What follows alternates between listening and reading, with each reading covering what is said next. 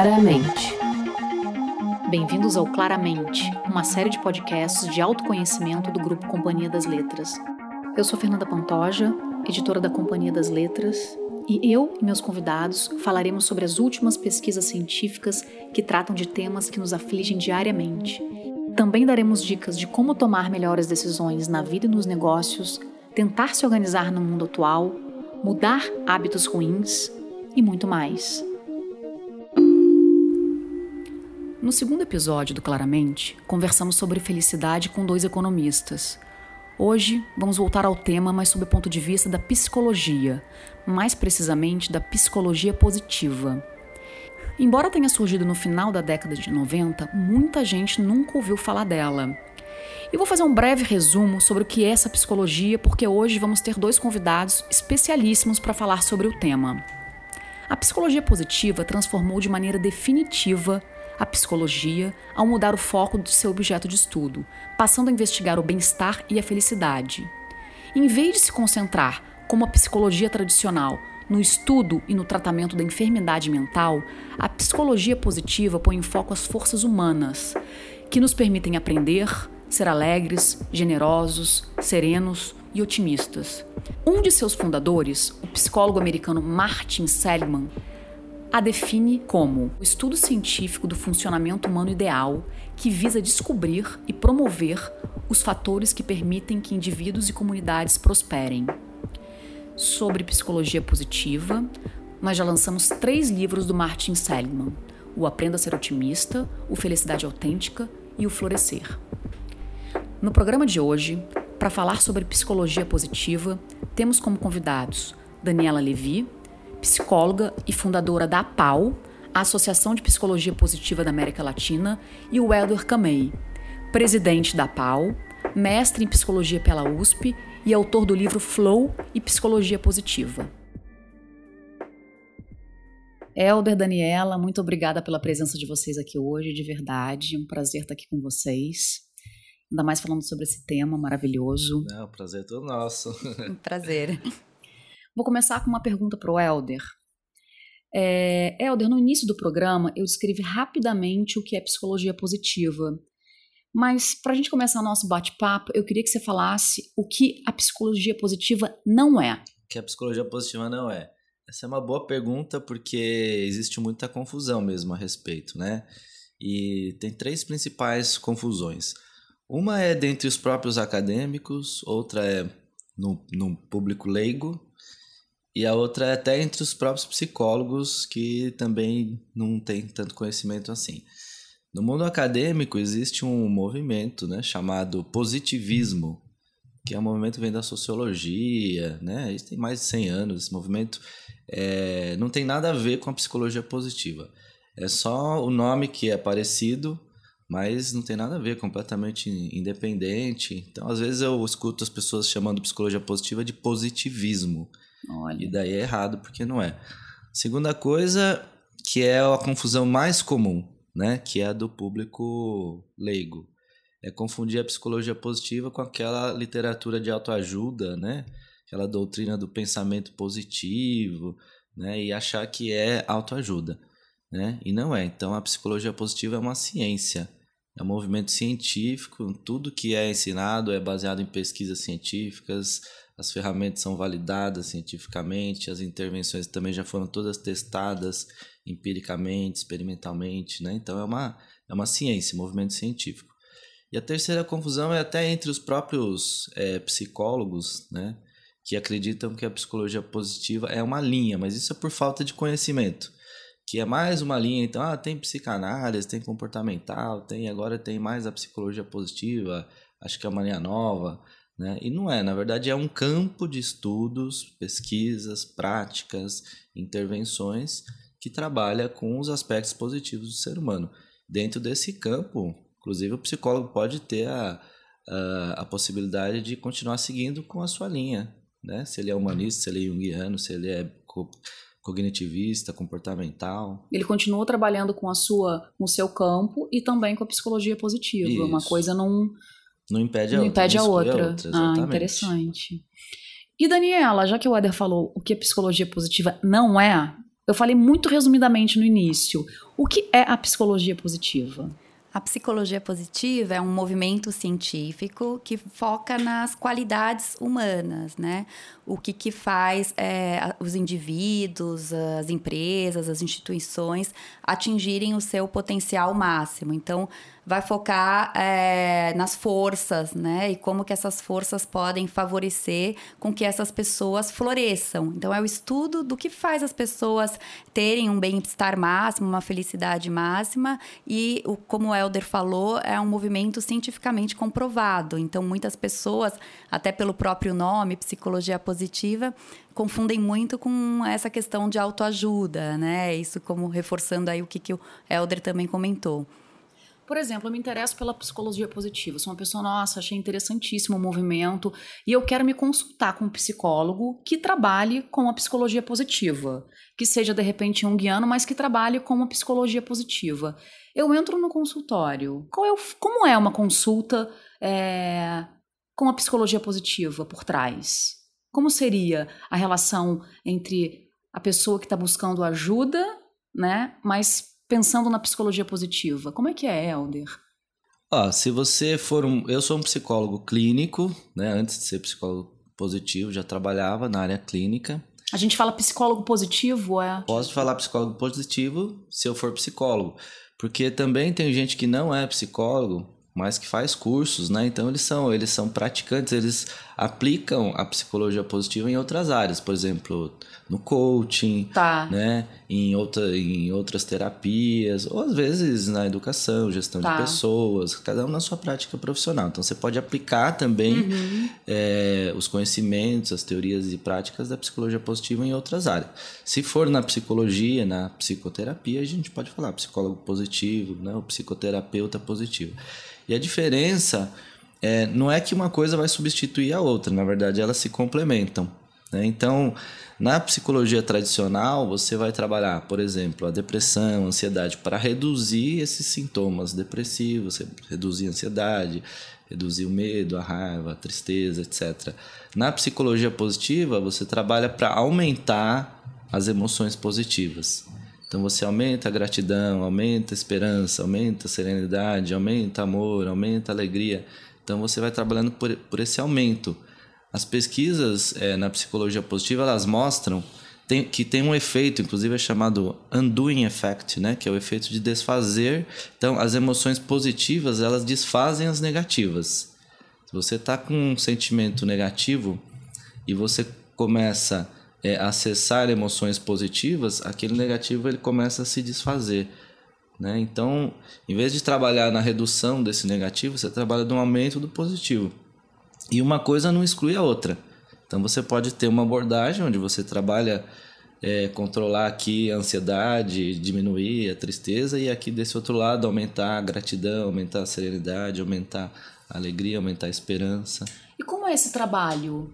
É, eu cheguei na, na, no consultório e eu tô deprimida, digamos, mas a gente vai fazer uma, uma abordagem também em relação à psicologia positiva. Como você trabalha a minha, os meus pontos positivos dentro isso, do consultório? Isso, então isso é importante. Esses pontos positivos, que é o que a gente chama de forças, né? Forças de caráter, está ligado às grandes virtudes humanas.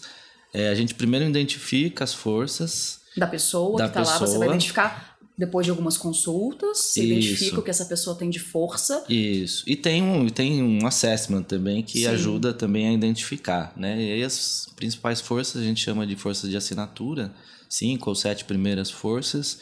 E essas forças são os recursos que a pessoa tem para ela mais facilmente conseguir ou superar uhum. o problema que ela está vivenciando ou alcançar a meta que ela quer alcançar, no caso de um coaching, por exemplo. Ah, entendi, né? entendi. E é muito interessante porque geralmente os pacientes ou clientes, quando nós falamos de coaching, chegam no consultório é, falando muito das suas deficiências, das suas fraquezas, né? Então, pouco conhecem das suas virtudes, das suas forças. Então, a psicologia positiva auxilia nesse autoconhecimento, hum. mas focando na parte né, positiva é, e ao mesmo tempo uh, desenvolve forças que são importantes para aquela pessoa, né? Porque às vezes a pessoa é, não tem determinada força e não tem o objetivo de desenvolver. Então, é, auxilia nesse processo de autoconhecimento e na mudança de comportamento sem focar somente na parte negativa. Não é que vai ignorar o lado negativo, as adversidades,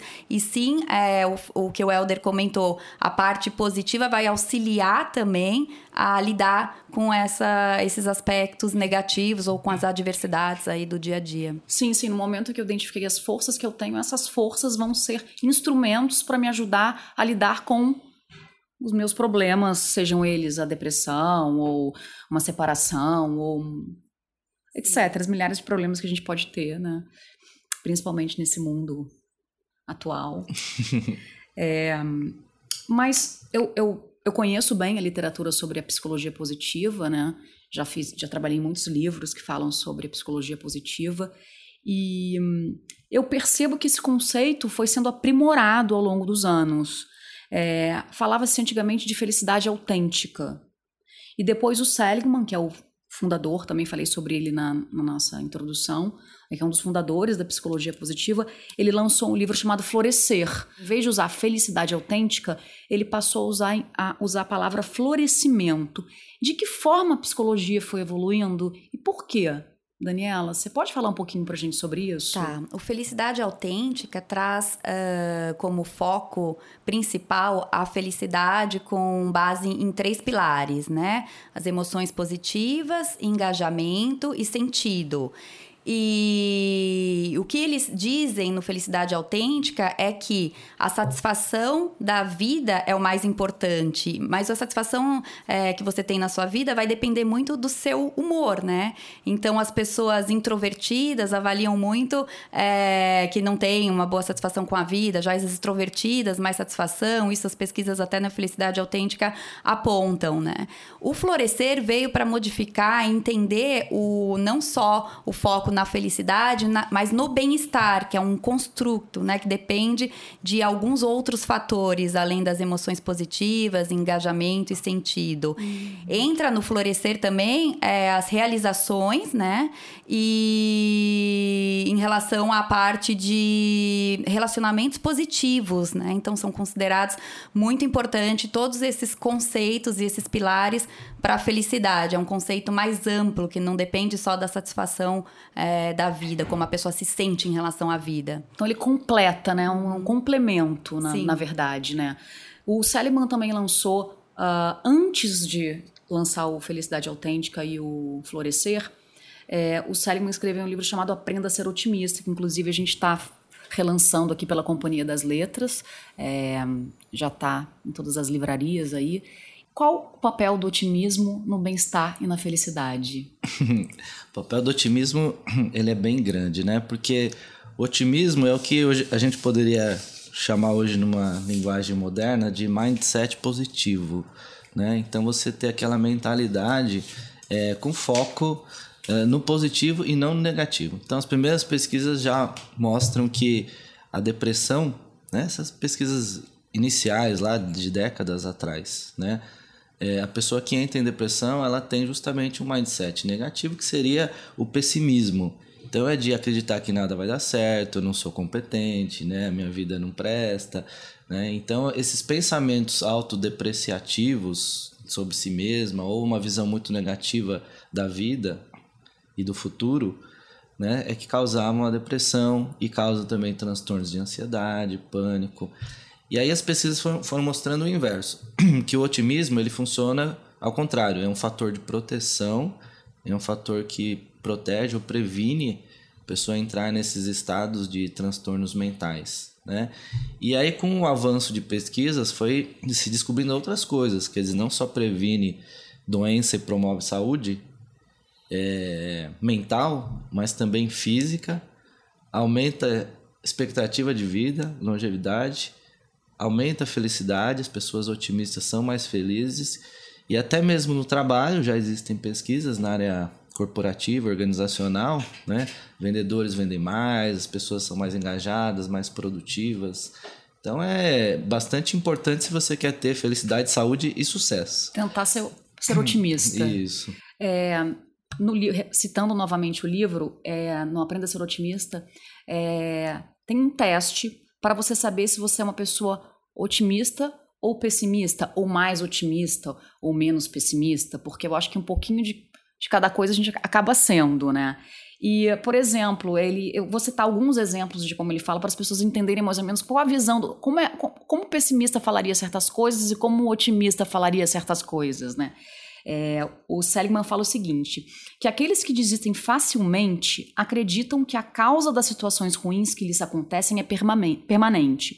Os problemas vieram para ficar e vão estar sempre ali para afetar sua vida. As pessoas que resistem ao sentimento de desamparo acreditam que as causas dos eventos negativos são temporárias. Por exemplo, o pessimista. Eu estou no fundo do poço, dietas nunca funcionam, você sempre reclama, meu chefe é um cretino, você nunca conversa comigo.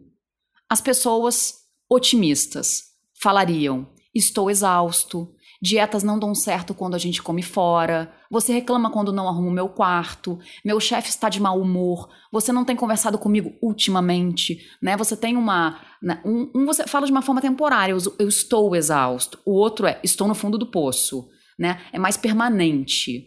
O otimista é algo mais temporário porque ele está ele tá usando verbos e maneira de dizer que, que mostra que ele acredita que aquilo pode mudar. É, os, os, pessimistas geralmente dão explicações mais universais, né? Então, se vai mal uh, numa prova, ah, eu sou burro, eu nunca fui bem de matemática, nunca vou ser bom, por exemplo. O otimista já falaria, ah, caíram questões que eu não estudei, né? Eu não me preparei.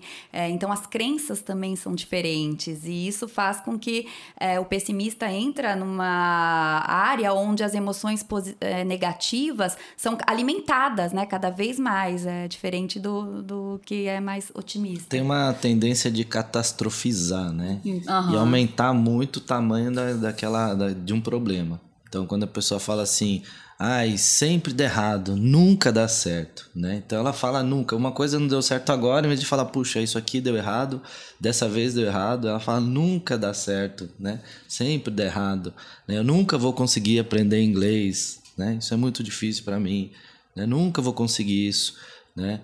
Então, nada dá certo, né? Então, essa, quando a pessoa usa essas palavras tudo, nada, sempre, nunca, né? E sempre de uma forma negativa, ela aumenta muito a negatividade daquele fato. Sim. Então, o otimista não, ele vai enxergar aquilo só de forma pontual, temporária.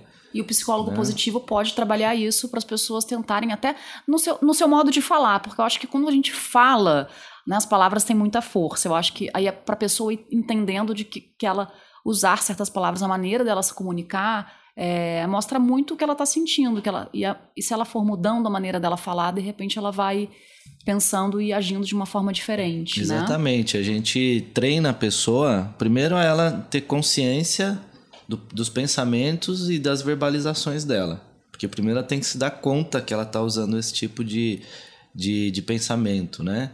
E depois ela começar a substituir isso, né? Ela se policiar e começar a mudar toda vez que ela se pegar falando de forma tão negativa, tão negativa assim, ela começar a mudar isso para ir condicionando a mente para uma nova forma de pensar um novo mindset. Nós utilizamos bastante também no consultório a reflexão positiva, uhum. né? Então, como é? é? O paciente, por exemplo, diz: Ah, eu nunca consegui fazer exercício, sempre me matriculo em academias e não vou para academia. Muito comum isso, Muito né? comum, né? E aí, em algum outro momento, ou pode ser até em outras sessões, ele pode trazer que uh, gostava de andar no parque com o filho, né? Então, você pode devolver pro, pro cliente, né? Ou pro paciente, eu falo cliente pro, do coaching, paciente porque é, focando na psicoterapia, uh, você pode devolver, ó, você disse que nunca gostou de fazer exercício, nunca foi na academia, sempre se matriculou e nunca foi, mas em determinado momento uh, você trouxe que gostava de andar no parque com seus filhos. Então, para ampliar a consciência, né, desses, uh, de, de, desse cliente ou paciente, uh, para ele fazer ele pensar de determinada forma, que foi ele mesmo que trouxe aquilo, mas às vezes o foco está só no negativo, isso é frequente. Entendi. Muita gente fala hoje em dia do estado de fluxo, da importância do estado de fluxo ou do flow. O que é estado de fluxo? O flow é um estado da mente, é um estado de alta performance, um estado de excelência, onde você tem alta concentração, motivação intrínseca, engajamento, absorção, né? E é, geralmente é o estado que a pessoa entra quando ela está fazendo algo que ela gosta muito de fazer, onde ela tem habilidades altas, onde ela faz aquilo bem, né? E quando ela está fazendo aquilo, ela não pensa mais em nada, só tem o presente, o aqui e agora, ela esquece de todos os problemas da vida, né? Bom, porque desaparece todos os problemas naquele momento, quando ela está fazendo aquela, aquela atividade.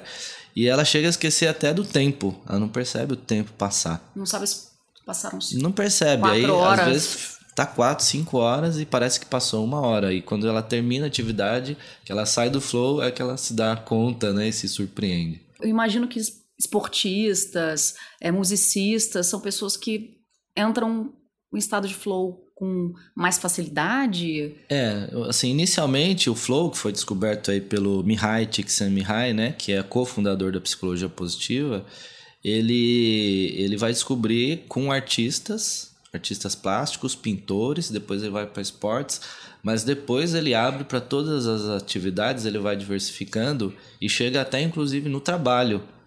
E ele descobre que no mesmo no trabalho, as pessoas entram em flow no trabalho, né, com bastante frequência. Isso deve ser incrível para criatividade, produtividade, muito, em todas as áreas, né? Uhum. O, o, flow ele começou é, sendo estudado em atividades criativas, uhum. né? O foco inicial do Csikszentmihalyi era estudar a criatividade. Uhum. Depois ele descobriu que não servia só para criatividade, porque tem atividades que não são tão criativas, por exemplo, corrida, uhum. né? Mas que também o, o corredor ele entra em flow ali, né? Porque ele fica focado naquilo que ele está fazendo, ele não se distrai, ele fica focado. Então pode ser qualquer atividade. A gente vai lançar o livro Flow é, no ano que vem. A gente tá com os direitos do livro para lançar numa nova tradução aqui no Brasil. É, Daniela, é, você sempre diz que a psicologia positiva atua em três níveis. Quais são esses níveis? É, são três pilares principais, né? As emoções positivas, e quando a gente é, fala de emoções positivas, se refere a emoções positivas não somente no presente momento, mas também relacionada a passado, como uh, realizações, é, gratidão, uh, perdão, né? Se você é uma pessoa aí que, que quando sente como que é o seu passado, só pensa em coisas ruins que aconteceram, né? Então precisa se avaliar uh, como que a pessoa se vê e sente em relação ao seu passado e como em relação ao futuro, as emoções positivas referentes ao futuro, esperança, otimismo, tudo isso faz parte desse pilar das emoções positivas. Aí o segundo pilar diz respeito às virtudes e às forças, né? Caracterizado em seis virtudes principais dentro dessas essas virtudes, as 24 forças. Uh, foram feitas pesquisas em várias uhum. culturas, né, para chegar nessas seis virtudes e 24 forças. Uh, e o último pilar das instituições positivas, né? Então, sobre como que a gente pode fazer para as comunidades, instituições, empresas alcançarem o seu potencial máximo. Elder, para a gente alcançar a tão almejada felicidade, qual é o caminho? Olha, eu sou muito fã do, do, do trabalho original do Martin Seligman, é, que está lá no Felicidade Autêntica, né? Onde ele apresenta os três caminhos para a felicidade autêntica. Eu acho muito bonito e tem uma conexão com a filosofia bem interessante. Então ele fala de, de três caminhos para a felicidade autêntica, que ele chama de vida prazerosa ou vida agradável, a vida engajada, que seria o segundo caminho, e a vida significativa, né? Então esse, essa vida prazerosa ela consiste no aumento de emoções positivas, uma frequência maior do que a de emoções negativas. Então é o caminho pelo estado emocional positivo, né? Pelo bem-estar emocional, que é o caminho que a maioria das pessoas pensa quando fala de felicidade. Mas não é o único caminho. Então, o segundo caminho, que é o da vida engajada, não é a busca de um estado emocional positivo, mas é a busca de um estado mental positivo. E aí é onde você trabalhar estado de mindfulness, né? Então esse estado de serenidade da mente também é uma forma de felicidade. Inclusive, é, no, no Ocidente, quando fala de felicidade, a gente tende a imaginar aquela carinha feliz ou aquele happy face, aquele smile, né? Mas no Oriente, felicidade oriental é serenidade, é estado de espírito, é paz, equilíbrio, né? É justamente isso.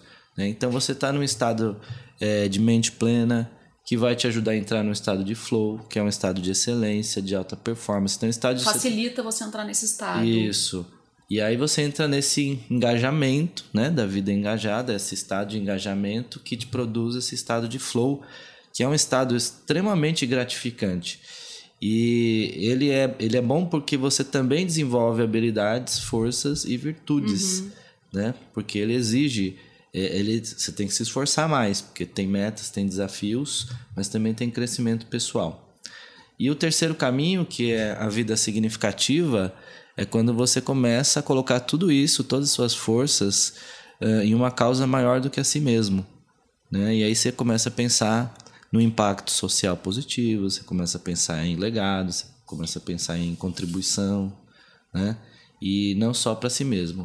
Ou seja, quando você começa a buscar a felicidade dos outros, não só a sua, mas a felicidade dos outros e percebe que ajudando os outros a serem felizes, você também se torna mais feliz. Completa a tua felicidade, Completa. que aí você tem a felicidade autêntica.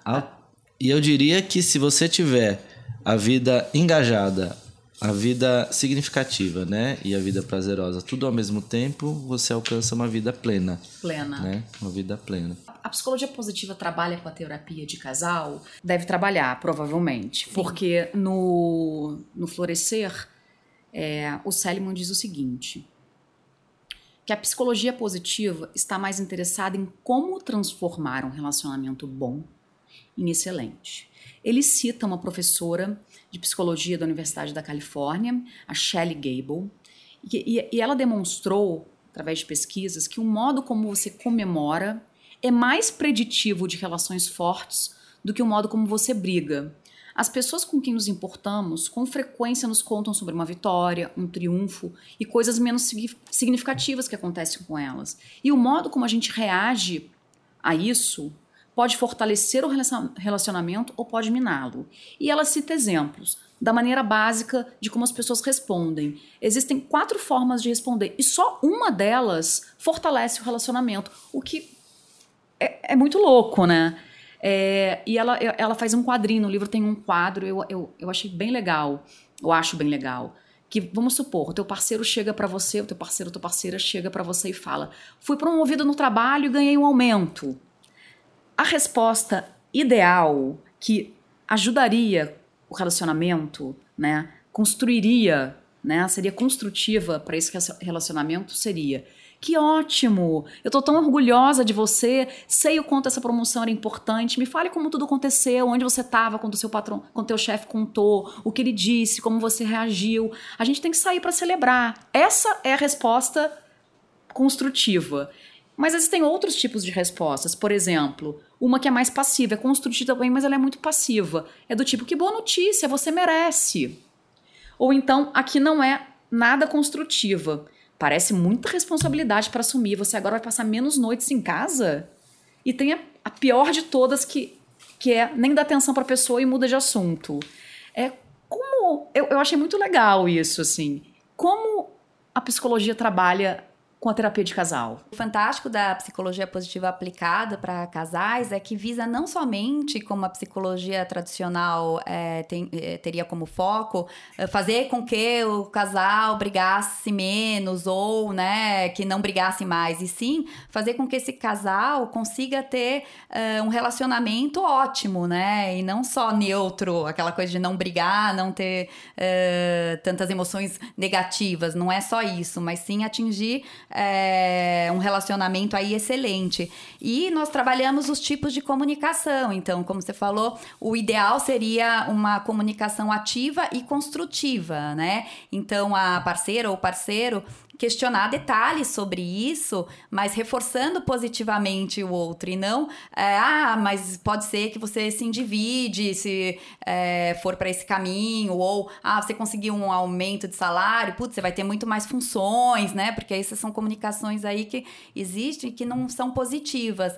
E é interessante porque o que prediz um relacionamento de sucesso como nessa pesquisa, né, que você comentou afirma, é muito mais como que esse casal uh, comemora e, e, conversa sobre essas vitórias, essas conquistas, do que uh, com a qualidade aí, focando só como que são essas brigas, né? Então isso é muito, muito legal e com foco bem na psicologia positiva, é, como são comemoradas as experiências de sucesso, né? É o mais importante aí para a gente otimizar e conseguir desenvolver mais emoções positivas nesse casal, no, no indivíduo. É, um, um, insight extraordinário da Shelley Gable foi dela ter, ao, ao conhecer a psicologia positiva né, e ver como estava sendo aplicada na psicoterapia, né, que a, psicoterapia tradicional só tratava a doença, e ela percebeu que na terapia de casal era igual. Uhum. O foco era só na discussão de problema. No na tá verdade. Tá, no problema que fez com que aquele casal é, buscasse o, o, terapeuta. Uma terapia de casal era basicamente uma DR, né? Então, uhum. assim, discutir o problema e ajudar lá o casal a fazer uma gestão daqueles conflitos. Mas não tinha nada no aspecto positivo. Então é isso que ela vai introduzir. Claro que ela fez pesquisas para descobrir o que consultório vai introduzir. Essa. Então você comemorar mais, celebrar mais, né? Aumentar a frequência de tudo aquilo que geralmente o casal fazia no começo, uhum. né? Que, que onde eles se divertiam, onde eles riam, onde eles se sentiam amados, né? Onde eles ficavam alegres, felizes e que às vezes com o tempo vai diminuindo essa frequência. Então aumentar essa frequência das coisas boas é tão importante ou até mais importante do que só você tentar lidar com os problemas. E eu acho que, eu acho que acaba que inconscientemente a gente acaba respondendo e já indo parte, parte outra, outro assunto. Uhum. Eu acho que no momento que a gente entende a importância das nossas respostas a, a, a algo positivo que alguém nos falou, a gente começar a prestar atenção nisso já é muito bom, porque a gente fala: caramba, eu respondi de forma tão sucinta, de forma tão desanimada não é legal para minha relação com essa pessoa. Eu acho que também vale para as amizades, para as relações de trabalho. Sim, é, relacionamentos é, no geral, né? No Você geral. consciente. É, ele fala muito também do olhar, do foco, do contato visual. Às vezes a gente não está olhando para a pessoa, não está prestando atenção nos movimentos da pessoa. É, a psicologia positiva fala muito sobre isso também, né? Sim, sobre a coisa sinais, do corpo, né? sinais do corpo. É. E uma coisa importante na terapia de casal também é uh, o casal conhecer a força do outro, né? Porque às vezes é, uma que, vamos supor que não tenha prudência muito desenvolvida, né? É, ela vai querer arriscar, vai fazer investimentos, às vezes, né, financeiro, ou vai é, fazer coisas, né, que não, não, não. Porque ela não tem essa prudência desenvolvida. Isso pode causar conflito se o marido tiver uma super prudência então, você saber que isso faz parte, é, que não é birra, não é contra né, o outro, e sim é, é uma força que o outro tem ou não tem desenvolvida, já auxilia muito nas relações, não só do casal, mas no trabalho, né, no geral. A gente falou muito aqui de forças, né? Eu queria falar um pouquinho mais de força. Qual é a, a força que as pessoas têm mais dificuldade de entender nelas mesmas, de identificar? Não sei se Você tem sabe uma. Me dizer se tem, se uma, tem às vezes não tem alguma. Acho que não tem uma que vai ser para todos, cada um tem a sua, né? Mas eu posso dizer um assim exemplo... por eu posso dizer por experiência de já ter aplicado é, milhares de assessments desse. O assessment que você fala é, é, é, o, é o via, é o, é o teste que é para você identificar as forças das pessoas que vocês fazem com isso, os pacientes, isso, entendi. Foi desenvolvido ali pelo pelo Via Institute, uhum. né? E ele identifica essas 24 forças e coloca um, um ranking de forças. Então, qual é a sua hum. mais utilizada, mais desenvolvida, até a menos desenvolvida. Com frequência, o que aparece no final, é, na essa, minha experiência, é, na experiência, na minha experiência, é, o que aparece no final ali é autocontrole, tá muito em baixa. As pessoas estão sem autocontrole. Olha. Humildade também aparece bastante em baixa né, Dani? Que, Sim, que e é até engraçado em relação à humildade, né? Porque eu aplico bastante no consultório e alguns pacientes falam: como assim eu não sou humilde, né? As pessoas não conseguem. eu uhum. sou humilde. É, eu sou humilde. Mas tá fraquinho, tá bem fraquinho, é. tá lá embaixo. É, é verdade, autocontrole e, e humildade. E que tá mais lá em cima? Não, aí forças. em cima aí varia. Varia muito. Aí cada um tem o seu. Aí, é interessante, aí nos cursos que nós é. damos aula, geralmente é o amor ao aprendizado, né? Porque é. eles estão lá fazendo, então depende muito é, do, do, campo em que você vai aplicar, né? Das uhum. pessoas que você vai aplicar. Mas e aí as que estão em baixa, vocês trabalhariam mais, as forças que estão mais embaixo. A pessoa que tem. que o autocontrole está em último lugar a, a, o foco vai ser trabalhar as que estão embaixo ou vocês trabalham todas da mesma maneira? Então, aí você trabalhar as forças que estão em baixa é, é assim, imagina que é o seu ponto fraco, onde você tem maior dificuldade. O autocontrole. É onde, vai, é, é onde vai dar mais trabalho. Tá. Então, assim, você pode fazer isso, mas saiba que é um processo uhum. gradativo. Vai uhum. demorar um pouquinho, né? Então, uma outra coisa que você pode fazer é usar as forças que já são mais altas ou médias, né? Justamente para te auxiliar naquele problema que você quer resolver. Entendi. Né? Uhum. Então, porque existem outras forças que podem ajudar tá. naquele momento, sem ser necessariamente aquela ali. Né? Por exemplo, às vezes a pessoa não tem prudência. Prudência é uma que às vezes aparece embaixo também. né? Então, é, às vezes a pessoa não tem prudência mas ela tem, por exemplo, é, perspectiva. Isso vai ajudar né? ela, é. de repente. Então, assim, ela não costuma ser muito prudente, mas como ela tem uma perspectiva alta, ela pode usar o critério, por exemplo. Uhum. Então, ela pode usar o senso crítico, a perspectiva, para fazer uma análise melhor dos problemas e achar uma, uma solução melhor, sem às vezes cair numa coisa impulsiva ou sem pensar adequadamente. Então, a gente também ajuda a utilizar as forças que já estão mais fáceis, mais acessíveis para ela, para ela atuar no problema. No problema. Isso. Entendi. Mas pode trabalhar, se ela quiser, como evolução. Eu estou me sentindo bem, maravilhosamente bem, mas eu quero quero ser forte, muito forte em todas as minhas forças.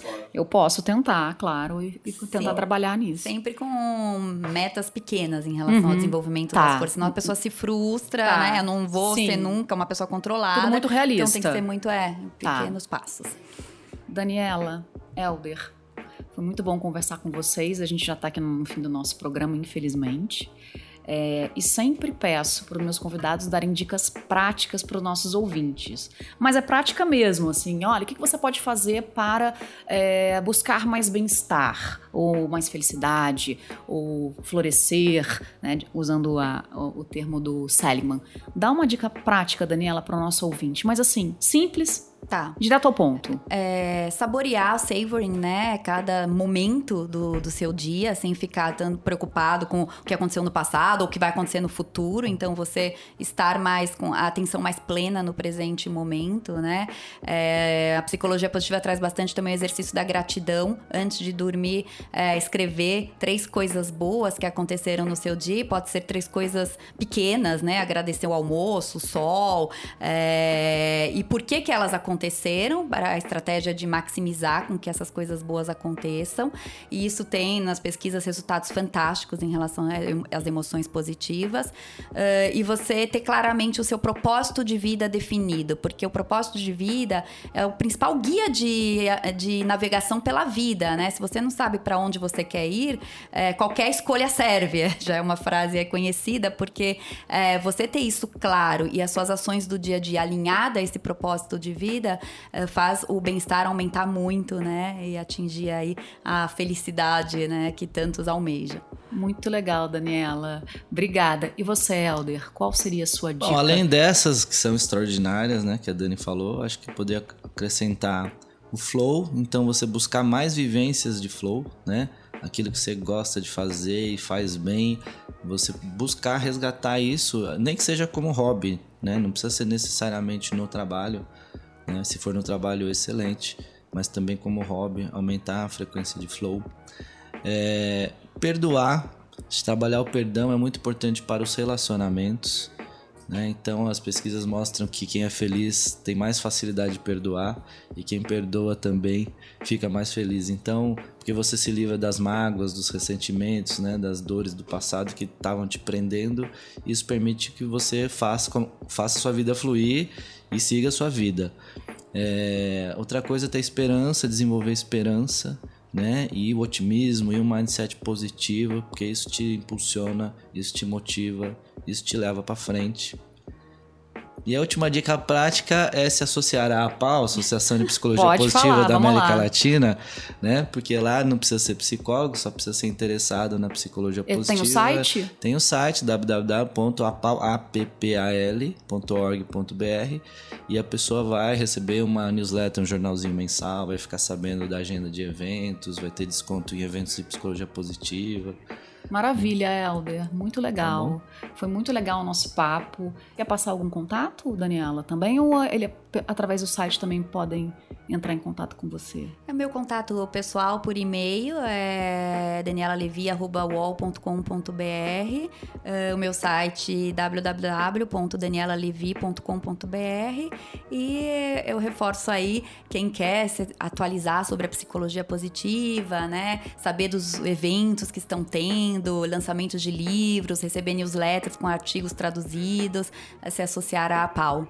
Ah, muito legal. Meu contato pessoal www.flowpsicologiapositiva.com e no Instagram ou nas redes sociais, arroba Elder Kamei, Elder com H, Kamei com K. Obrigada pela presença de vocês. Então a gente está terminando hoje aqui mais um Claramente.